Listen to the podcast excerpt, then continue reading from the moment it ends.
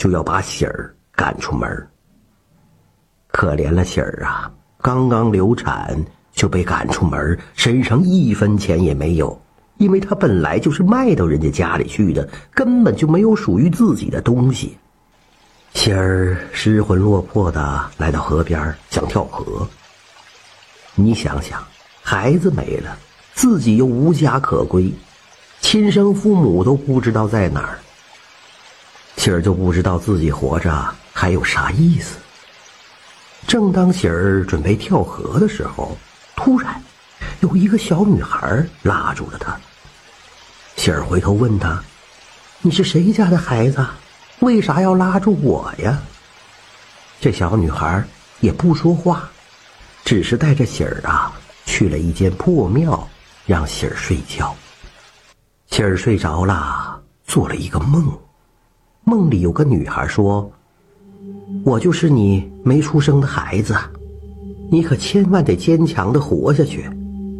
庙里的佛像后面啊，有一些钱，是孩子我孝敬母亲的。孩子，我现在有些事儿要去做，请妈妈以后好好活下去。等喜儿醒来呀，泪流满面。外边的人呢，都在传说。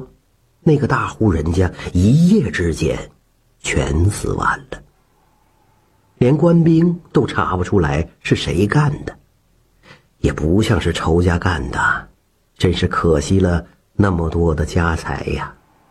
喜儿听了这些，心里知道是怎么回事儿后来呀，喜儿离开了那个地方，还收养了一个女孩，给她取名叫平安，还送她去读书。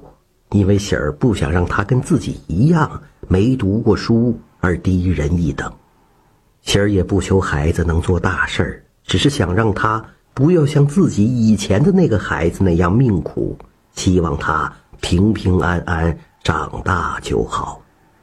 后来的几十年里呀，喜儿再也没梦见过自己的女儿。或许是因为他杀了人，有违天道。而不能和喜儿见面吧？这真是喜儿本是童养媳，可叹身世太苦凄。恶人虽然受严惩，从此阴阳隔母女。